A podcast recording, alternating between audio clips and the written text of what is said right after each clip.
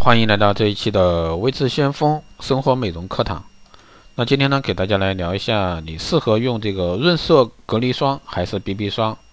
很多人呢都搞不清楚什么时候用润色隔离霜，什么时候用 BB 霜。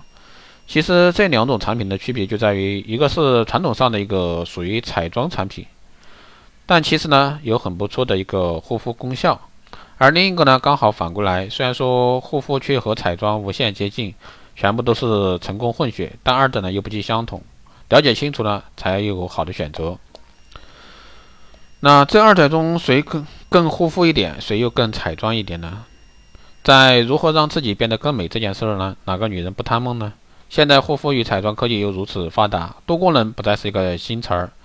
让护肤和彩妆的眼界限呢也会越来越难以区别。如果说真要深究，还是隔离产品更护肤，而 BB 霜呢更彩妆一些。首先要弄明白什么是隔离霜，它包括两种完全不同的类型，一种呢又称为妆前底乳，因为早先的彩妆产品都含有会伤皮肤的成分，所以发明了在护肤与彩妆之间加一道隔离霜，以隔离彩妆和脏空气，也使妆容呢更加细腻服帖。另外一种呢其实就是防晒霜，因为含有和完全以物理防晒剂来阻隔紫外线，而被称为防晒隔离霜。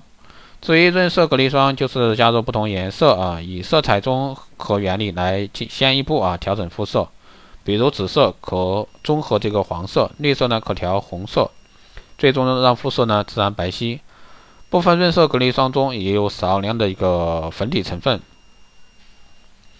那润色隔离霜中的颜色来自来自什么呢？只要是品质啊就有保证的产品，其中的色素一定是提取。自啊这个矿物成分的天然色素，而绝不会说过去的胭脂红、柠檬黄等合成色素，这样呢才能保证人体完全无害。也就是说，别买太便宜的那种，危机是慢慢显现出来，是不可逆的。那，何谓 BB 霜呢？全称啊，这个是最早啊，我源于德国，可舒缓并镇静肌肤，并淡化疤痕，因此成为医生为病人做手术、做术后啊肌肤护理时常用的一个护肤剂霜剂。不过，在其出现最初年数中呢，并没有被美妆界认知，直到急着追求裸妆的韩国人发现这个秘密啊。那么这样说来，BB 霜还是护理功效多一些。BB 霜之所以被归于彩妆品，就是因为 BB 霜中除了大部分的隔离成分外呢，还含有百分之四三十到四十的粉底成分，也就是说滑石粉或者说金丝粉、高岭土、有机或者说无机的颜料，以及将它们粘合在一起的油脂。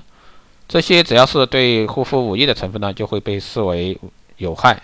因为会阻碍皮肤呼吸，阻塞毛孔，直至加速衰老。啊，就此而言呢，BB 霜虽然界定模糊，也确实不能被归入护肤一类。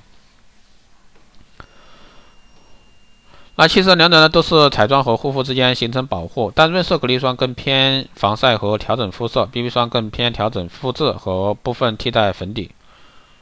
那两个可以一起用吗？啊，这个是可以护肤程序之先后，润色隔离调整肤色，再以 BB 霜完成基础底妆。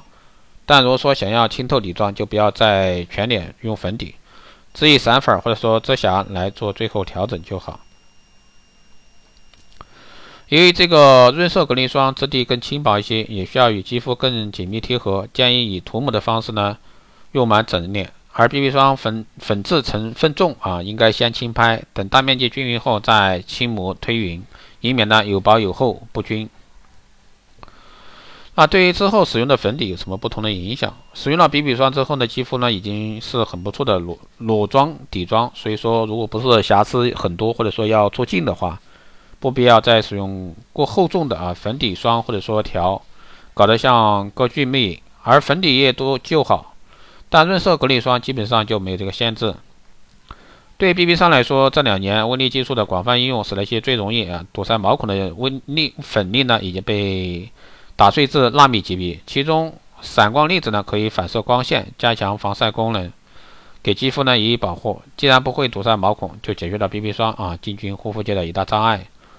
矿物质的添加，让这二者呢都有了神奇的护肤功效，就像被赋予思想。可以神奇的与肌肤融合，呈现最自然的裸妆效果。同时呢，因为矿物质极好的稳定性，就避免了再次添加和稳定剂、油脂和色素。好的，以上呢就是今天给大家聊的关于这个隔离霜和 BB 霜的一些区别，希望对各位爱美的女性有帮助。如果说你对我们的这一期节目感兴趣的，欢迎加微信二八二四七八六七幺三二八二四七八六七幺三，备注电台听众，可以快速通过。好的，这期节目就这样，我们下期再见。